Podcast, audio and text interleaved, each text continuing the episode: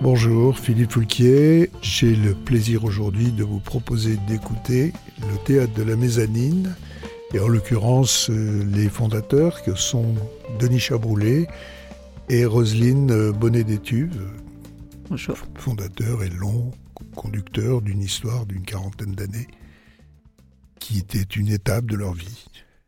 Certes. Bon, donc euh, je vais vous raconter tout ça avec eux. C'est d'ailleurs surtout eux qui vont le raconter. À travers leurs choix, leurs choix esthétiques, bien sûr, leurs choix politiques aussi, des choix politiques forts, exceptionnels presque. Et puis, leur réflexion. Euh, alors, ce qui fera euh, la grenouille, j'ai parlé de générosité, puisqu'elle nous accorde une deuxième émission avec ces mêmes invités pour raconter un peu qu'est-ce qui se passe maintenant, qui sont donc installés à Marseille, après toutes ces années en région parisienne. Voilà.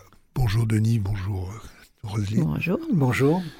Alors on va essayer de raconter tout ça. C'est une gageure parce qu'il se passe beaucoup de choses. On fera des étapes sur des endroits et puis voilà. Donc on va commencer par le commencement. C'est-à-dire jeunes gens euh, décidant de se consacrer, de faire une vie de théâtre. Et dès le départ, la première tentative avec Paris se solde par un choix. Oui. Le, le choix était, était simple. Euh, bon, j'ai voulu faire du théâtre. Voilà, je voulais faire du théâtre. J'avais 18 ans ou 20 ans. Donc, la première chose que j'ai fait, c'est j'ai ouvert le bottin. Parce qu'à l'époque, ça s'appelait un bottin. On n'avait pas Internet, ni de Minitel, etc. Et je suis tombé sur les cours Simon à Paris, boulevard des Invalides. Donc, j'ai été au cours Simon. Ça commençait Euh, mal déjà. Ça commençait mal.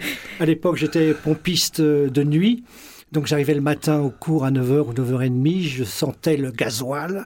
Parce que toute la nuit, j'avais versé du gasoil dans les réservoirs des, des voitures. Et puis bon, vite, euh, je me suis retrouvé au fond de la classe. Ça ne m'intéressait pas, enfin l'environnement ne m'intéressait pas. Donc euh, je suis allé à la, la MJC de, de Corbeil, où il y avait des cours de théâtre. Et c'est à partir de là que euh, qu'on a commencé à faire du théâtre et puis à, à vouloir continuer. Et puis après, bah, j'ai rencontré Roselyne et ensemble, on a construit une compagnie qui s'appelait le Théâtre de la Mezzanine. Voilà. Donc nos, nos premiers pas furent à Corbeil-Essonne, dans l'Essonne, voilà, à la MJC. Où on jouait tous les mardis soirs un spectacle de Garcia Lorca qui s'appelait Les Amours de Don Perlimplin avec Bélis Ah, en oui. son jardin.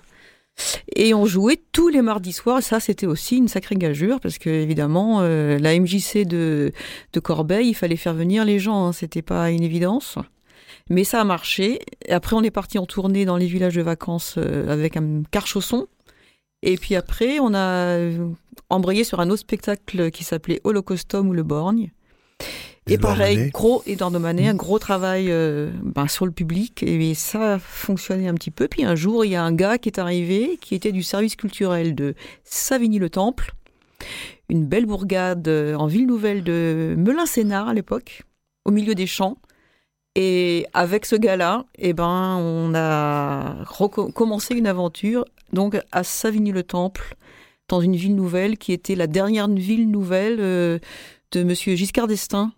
Hein, c'est ça, c'était Giscard qui avait inventé Absolument, cette. oui. euh, Ils ont inventé cette ville nouvelle euh, sur le plateau, là-bas, dans l'abri. C'était, enfin, on va pas faire le débat maintenant, mais je me semble que c'était De Gaulle et Giscard a dû faire la Mmh. dernière. Oui, c'est ça, oui, oui, oui, absolument.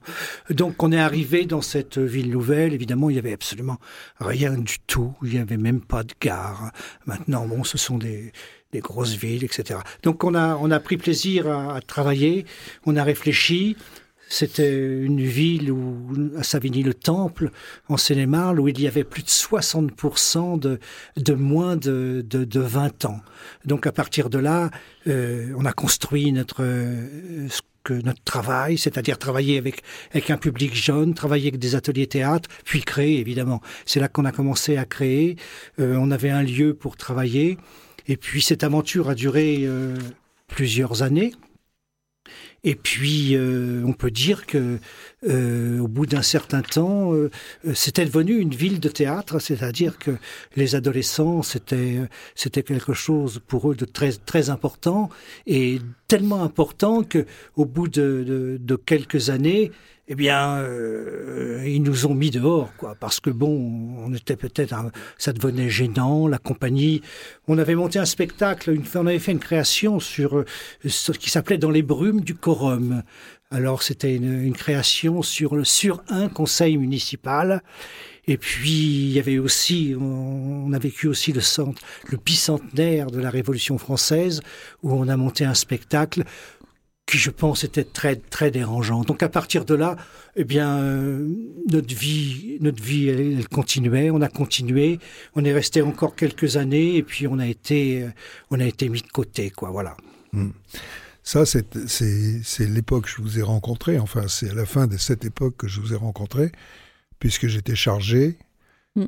euh, avec l'accord de la DRAC et du département, de faire une étude sur la transformation d'une ferme briarde qui vous servait de salle de répétition et quel devait être le projet. Mmh. Alors, on va pas développer ici ce rapport, simplement ma, conclusion c'était euh, d'une part l'importance de votre engagement dans la banlieue pour que se, crée votre écriture avec tout ce travail que vous avez fait auprès des gens, d'une part, et d'autre part, euh, c'était aussi euh, de prendre en compte ce que vous aviez fait et qu'est-ce que vous pourriez faire? Ce qui m'avait amené à conclure que c'était pas à moi de vous dire ce que vous aviez à faire. Ce qui n'avait pas du tout plu à l'époque. Bon. mais euh, mais j'y crois toujours à ça. Hein bon. Enfin, c'est la fin de la, de la ferme Briard, une ferme Briard traditionnelle qui vous était dévolue et qui aurait dû être transformée en lieu pour vous, ce qui ne s'est pas fait pour la raison que tu viens de dire, c'est la, la haine, on peut dire ça maintenant, du maire de l'époque euh, qui voulait plus de vous. Non, non, non, c'est c'est un peu l'histoire de euh, du roi et puis du et, puis de l'artiste quoi. Bon, c'est toujours la même histoire. Au bout d'un moment, il y a un divorce, il y a un divorce et c'est évident. Je pense qu'une compagnie qui reste tout le temps dans la même municipalité pendant 30 ou 40 ans, il y a quelque chose qui va pas. Parce qu'une compagnie de théâtre est forcément révoltée. Même si on vieillit, même si les choses s'adoucissent, on peut pas rester, on peut pas rester éternellement dans une, dans une municipalité, dans une ville, c'est pas possible. Donc, le fait qu'on ait été... Sauf euh, si la ville change. Oui, bien sûr.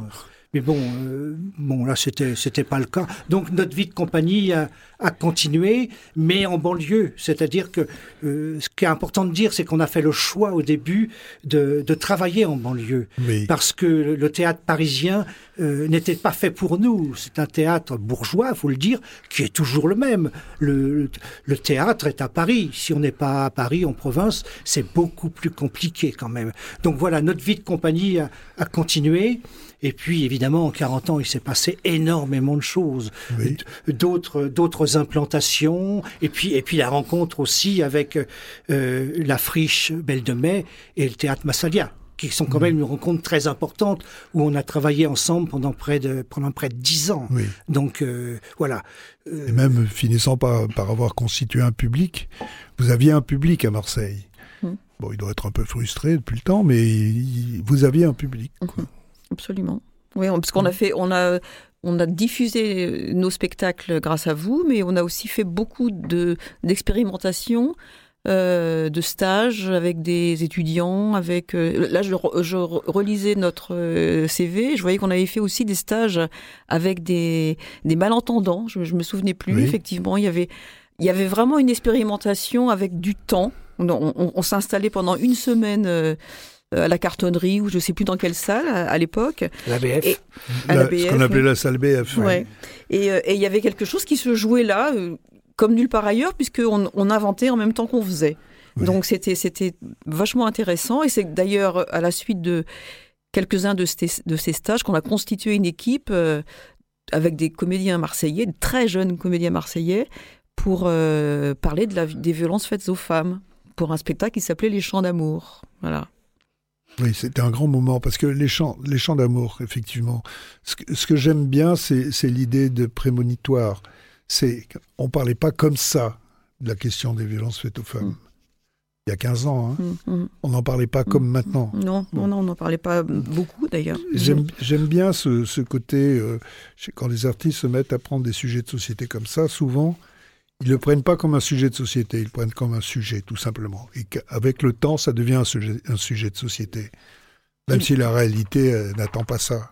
D'ailleurs, c'est une réalité euh, européenne parce que euh, la création des Chants d'amour a, a, débuté avec une saison entière de stages sur ce thème au Portugal, en Espagne, où est-ce qu'on a joué encore, fait, fait, ces stages-là, au Danemark, en France. donc c'était en Russie. En Russie, oui. Absolument, en Italie. Oui, on a, on a fait tous ces stages-là, et ce qui a nourri aussi notre, nos, créations aussi, parce que euh, faire un stage euh, avant de, de, créer le spectacle, ça, me, ça permettait de, de, tester des choses, d'apprendre des choses, de comprendre des choses sur, euh, sur ce qu'on allait faire dans cette création. Et ça, et ça à Marseille, c'était important. Oui. Oui, mais en même temps, vous avez votre histoire qui continue ailleurs qu'à Marseille. Oui. Et en particulier, euh, après cette phase de entre la entre la ferme Briarde et la suite, vous avez une dizaine d'années dans lesquelles vous vous développez vos relations avec certains théâtres qui vous permettent d'avoir des lieux de, de, de résidence euh, temporaire ou provisoire qui vous permettent de continuer votre activité de création. Alors, ils sont beaucoup en région parisienne, mais Marseille commence à pointer le nez, là. Euh, à propos de, Mais c'est un spectacle qui n'a pas été... Euh, la première fois que vous êtes venu à Marseille, c'était au Tourski, c'était euh, La transhumance derrière, et c'était pas un travail qu'on avait fait en même avec une préparation en amont. C'était un accueil. Bon, en amont, il y avait un petit truc qui s'était passé, c'est ma fameuse étude dont j'ai parlé tout à l'heure, qui faisait que je connais, commençais à vraiment comprendre. La transhumance a été un vrai succès au au Tourski, moi j'étais assez euh, surpris par la surprise manifestée par les responsables du Tourski devant ce spectacle. Ils ne s'attendaient pas de voir quelque chose d'aussi bien. Et presque avec regret, me disant quel dommage qu'on n'ait pas su plus tôt. Bon, euh, c'est une autre histoire. Donc euh, moi j'aimerais juste nous arrêter un petit peu, en dépit du temps. Hein. Oui, la période de... Donc il y a cette période où vous n'avez pas de lieu à vous dans, vous avez un bureau au milieu de ces, ces, ces routes, qui, ces rues qui font le tour des, des espaces verts, euh, à côté d'un centre commercial où il y avait un de ces, pour la première fois un, un magasin à, à, dont les produits sont pas affichés, quoi. C'est, pas des marques. marque, non. Euh, On était dans une ancienne boucherie. Et moi, été bouleversé parce que je trouvais que non seulement reléguer ces gens qui venaient de Paris et d'ailleurs dans des endroits comme ça, où bon, leur concédait même pas le droit d'avoir les marques commerciales. Mais c'était mon petit côté nanar, ça. donc, euh, euh, oui, c'était. Et enfin, le, la chose qui, qui restait évidente, c'est votre besoin de travailler en permanence dans un aller-retour avec le public. Mm-hmm. C'est ça votre écriture, c'est cet aller-retour avec le public. Et ça, vous amène donc avec la transhumance, je crois. Non, avant, hein, le spectacle d'avant, vous abandonnez le texte et vous, vous, vous, passez à des spectacles de forme mhm. qui ne sont pas du tout formalistes, qui sont des formes qui, qui, qui disent les choses à la manière dont un artiste les dit, c'est-à-dire à la fois avec sa vision, son côté visionnaire, et les choses qu'il dit en pointillé. Oui, c'était un moment important, c'est-à-dire que euh, au bout d'un certain temps, le théâtre m'ennuyait, c'est vrai. Et c'était un théâtre de texte, on faisait un théâtre de texte, et euh, j'avais plus envie de, faire du, texte. Alors j'ai commencé à écrire moi-même des choses, et puis quand je me redisais, je me disais non, non, je veux pas, ça m'intéresse pas. Et puis un jour, euh, comme on avait encore cette, on avait une grange en Seine-et-Marne, à, la grange de la Prévôté, euh, que personne ne pouvait nous reprendre, euh, on a décidé de d'amener de la matière, c'est-à-dire on a amené du on a amené du sable et puis dans le sable, Roselyne s'est mis devant cette, ce tas de sable, il y a quand même quelques mètres cubes et puis elle a mis ses instruments de musique et puis avec les comédiens, bah, euh, ils ont été dans ce tas de sable. Et ce tas de sable, à l'intérieur, on a glissé des choses, des mannequins, des lavabos, enfin tout un tas d'objets. Et puis le, c'était un nouveau départ, c'est-à-dire que euh, j'ai compris que le théâtre, c'était pas simplement de, de la littérature. Le théâtre, ça pouvait être autre chose. le théâtre, c'est une manière de raconter quelque chose. Alors maintenant, les outils, ils sont, ils sont innombrables, ils sont indéfinis. Et c'est comme ça qu'on est passé dans un théâtre qu'on peut appeler musical, théâtre d'objets, etc., etc. Et on a avancé comme ça pendant pendant des années, on a, on a essayé d'aller plus loin, de rechercher. Et puis, euh, le théâtre est devenu, euh, enfin, en tout cas pour moi, euh, on, parle toujours de, de scénographie c'est un mot que je comprends pas trop bien. Moi. Pour moi, ça a toujours été plutôt une machine à jouer, c'est-à-dire quelque chose qui avec lequel on raconte quelque chose. Euh, donc voilà, on est parti dans, dans cette optique-là et à chaque chaque fois qu'on partait sur une création, c'était vraiment une nouvelle aventure. Mais c'est une aventure de, euh, femmes et d'hommes, c'est-à-dire que il fallait des équipes, il fallait une équipe, euh, moi tout seul, avec Roselyne et puis, et puis deux, trois autres, euh, c'était insuffisant. Et on a toujours avec nous, eu avec nous des, des gens, des constructeurs, des, des costumiers, des costumières, des gens extraordinaires. Donc voilà, c'est une histoire d'équipe. Pour moi, le théâtre, c'est une histoire d'équipe. Et pour moi, ça peut pas être autre chose. Comédiens. Des comédiens, bien sûr. Mais bien sûr, les comédiens. Mais les comédiens, chez nous, ils faisaient beaucoup de choses, des fois.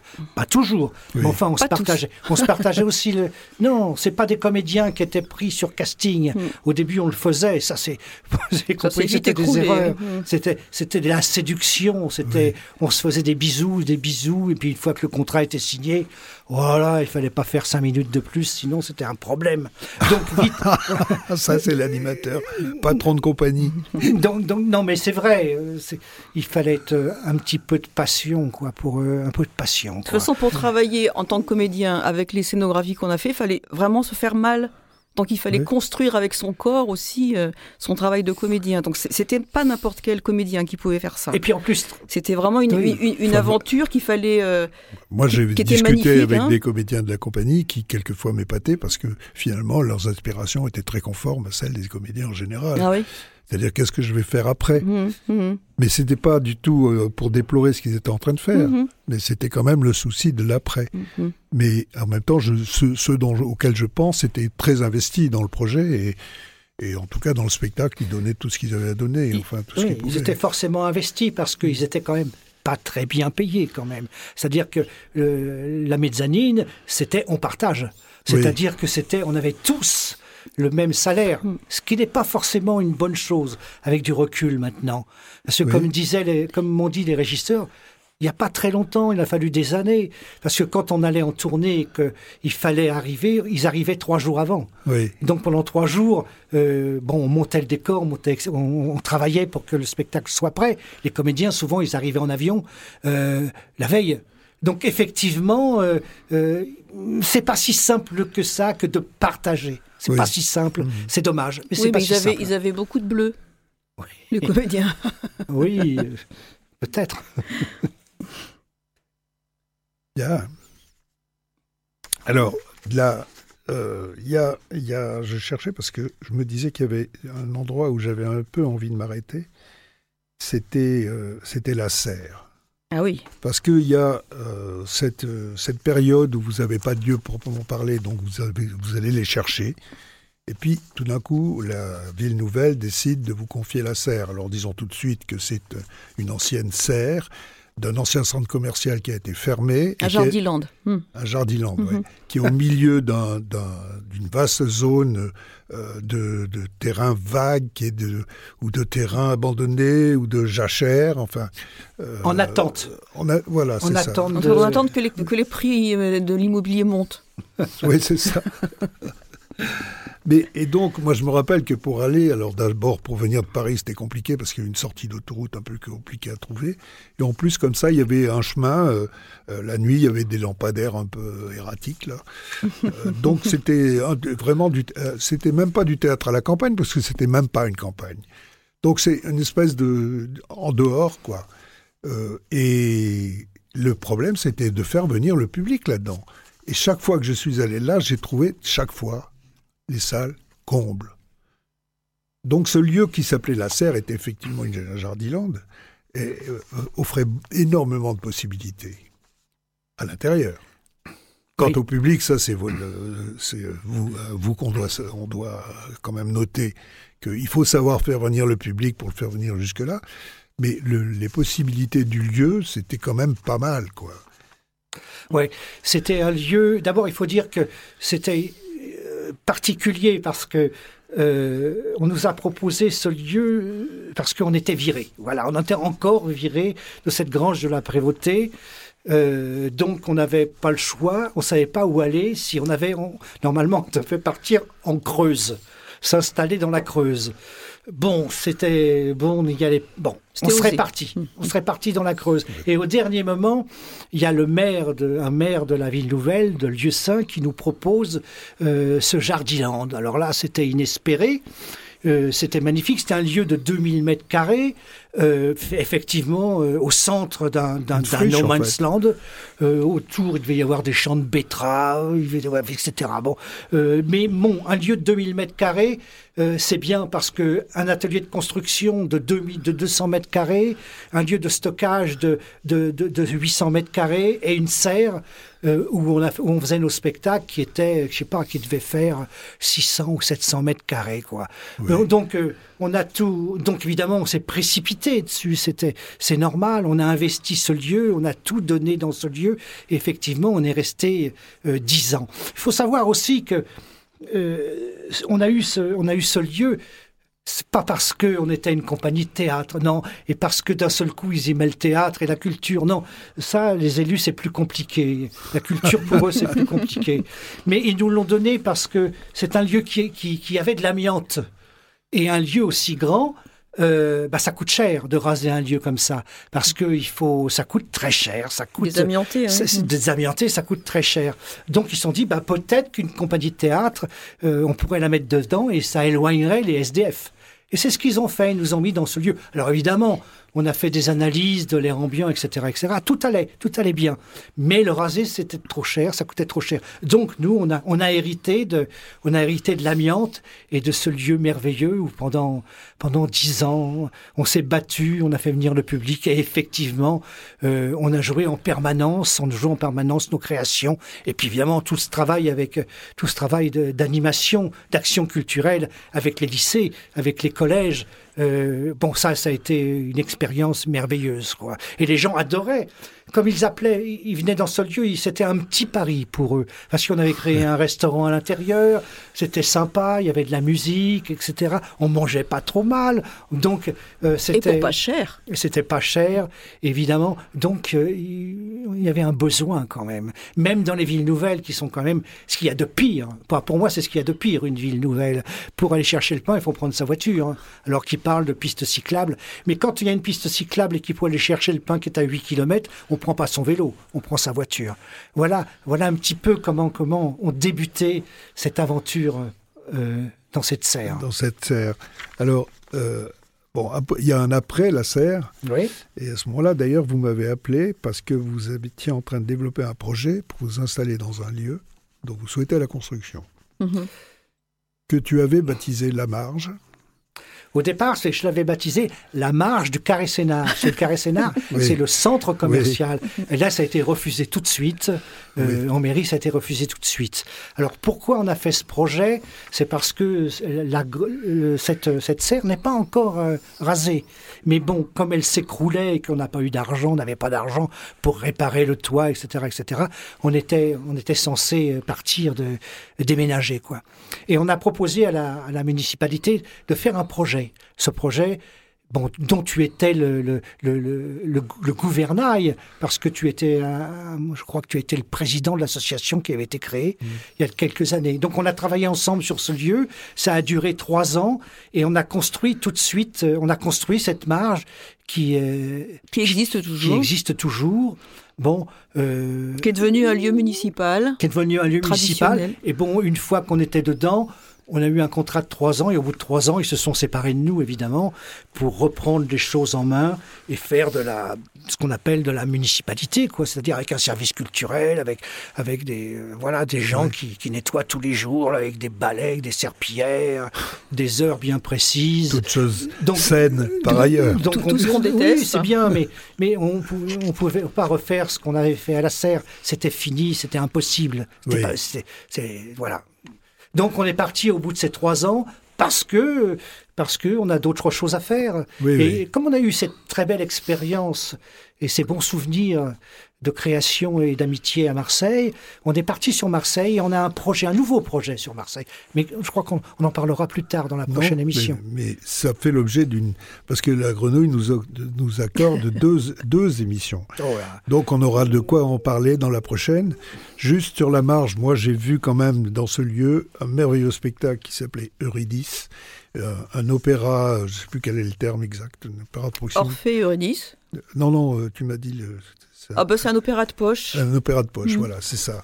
Il y avait quand même combien de musiciens? Il y avait sept musiciens, et, enfin, c'est un Orphée Eurydice. On, était 23. Euh, il y avait, oui, une grosse équipe comme Didon Aîné qu'on avait monté euh, quelques années auparavant. Qui était aussi une chose merveilleuse. Oui, mais c'était. J'ai beaucoup regretté de ne pas pouvoir le faire à Marseille, ça tient. C'était l'idée que dans cette marge, on pouvait aussi offrir, entre guillemets, enfin, proposer au public de banlieue un opéra il y a énormément de gens qui ne sont jamais allés à l'opéra, qui n'ont jamais entendu un chanteur euh, chanter euh, pour de vrai. Sinon, ils coupent la radio. Sinon, ils coupent la radio. Mm. Euh, et, et, donc, c'était aussi une, un pari que de, que de remplir. il y avait une dizaine de représentations qu'on avait fait avec la scène nationale en coproduction et un, opéra où, vous étiez à 3 mètres des chanteurs. Le public était à 3 mètres des chanteurs, et c'est déjà une émotion. Enfin, moi, je suis chanteuse, donc je, connais cette émotion, mais c'est une, une, émotion qui est extraordinaire d'entendre des musiciens, une harpe. Les, la harpiste était enchantée parce que jamais elle n'a vu un gamin de lycée de Moissy-Cramayel, euh, de, banlieue, euh, connaître. il connaissait pas cet instrument, il ne savait pas ce que c'était. Donc c'est aussi une rencontre de deux mondes. C'était assez euh, extraordinaire ça. Et on a joué effectivement neuf, représentations de ce spectacle. Plein. Vous avez tourné un petit peu avec Nidon Chez les coproducteurs, parce que ah, le Covid est arrivé. Le Covid est arrivé, donc on a tout arrêté, tout était fini. Non, pas, pas Didon, Didon c'était avant. Didon, ça, ça, a pas mal tourné, oui. oui. Didon, oui. Enfin, c'est le dernier spectacle que tu as dirigé. Mhm. Et, c'est la dernière chose que j'ai vue. Et je me souviens que je, t'ai fait la bise de. et ça Et ça. C'était pour me dire au revoir, peut-être. on le savait. Non, à l'époque, on pouvait encore se faire des bises.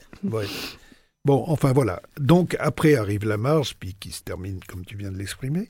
C'était quand même un joli projet, hein. il y avait quoi faire dans la marge. moi, je me disais que finalement, la, la, serre était déjà la marge, quoi, mm. était déjà. Mm.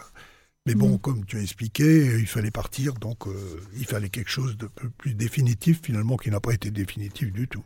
Non, mais on, s'en doutait un petit peu parce que toute notre vie, on a travaillé quand même avec des, des, municipalités. Donc on connaît les limites des municipalités. Il y a un moment, ça s'arrête et il faut partir et c'est très bien. Et on savait qu'en on, a quand même réussi à construire ce théâtre au bout de, au bout de 35 ans quand même. Il a fallu 35 ans pour qu'on nous écoute, pour qu'on puisse conduire, construire cette salle avec un projet bien particulier.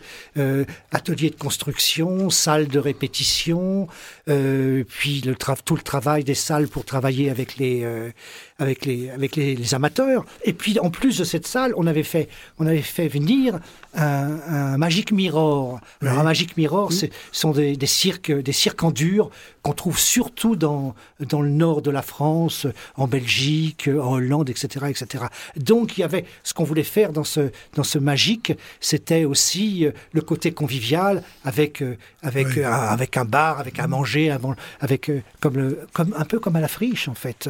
On, on voulait refaire une friche, pas aussi, pas aussi grande, pas aussi, pas aussi forte, pas aussi belle, mais, mais c'était l'idée. Que celle-là, tu veux dire. Que celle-là, oui. Précise, quand même. Oui, que celle de Marseille, oui.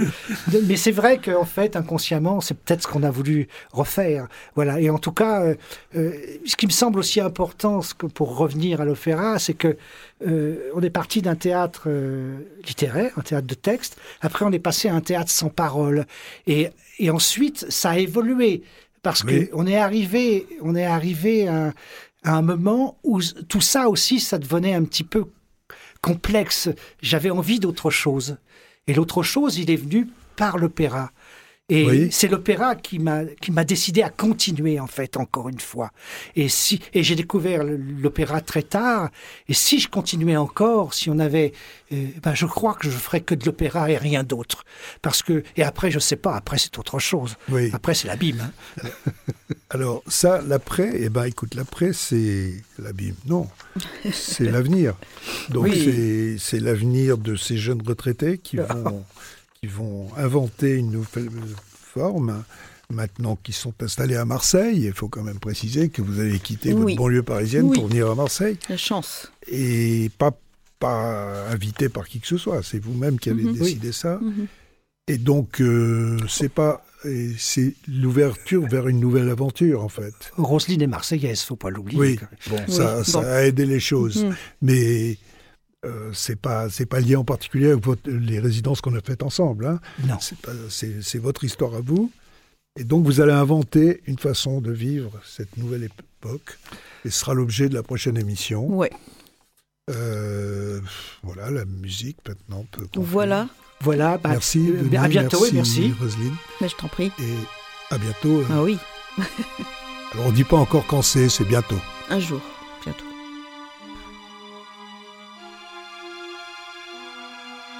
C'était Roselyne Bonnet des Tuves et Denis Chabroulet du théâtre de la Mezzanine. On les retrouve bientôt aux côtés de Philippe Foulquier dans À vous le studio.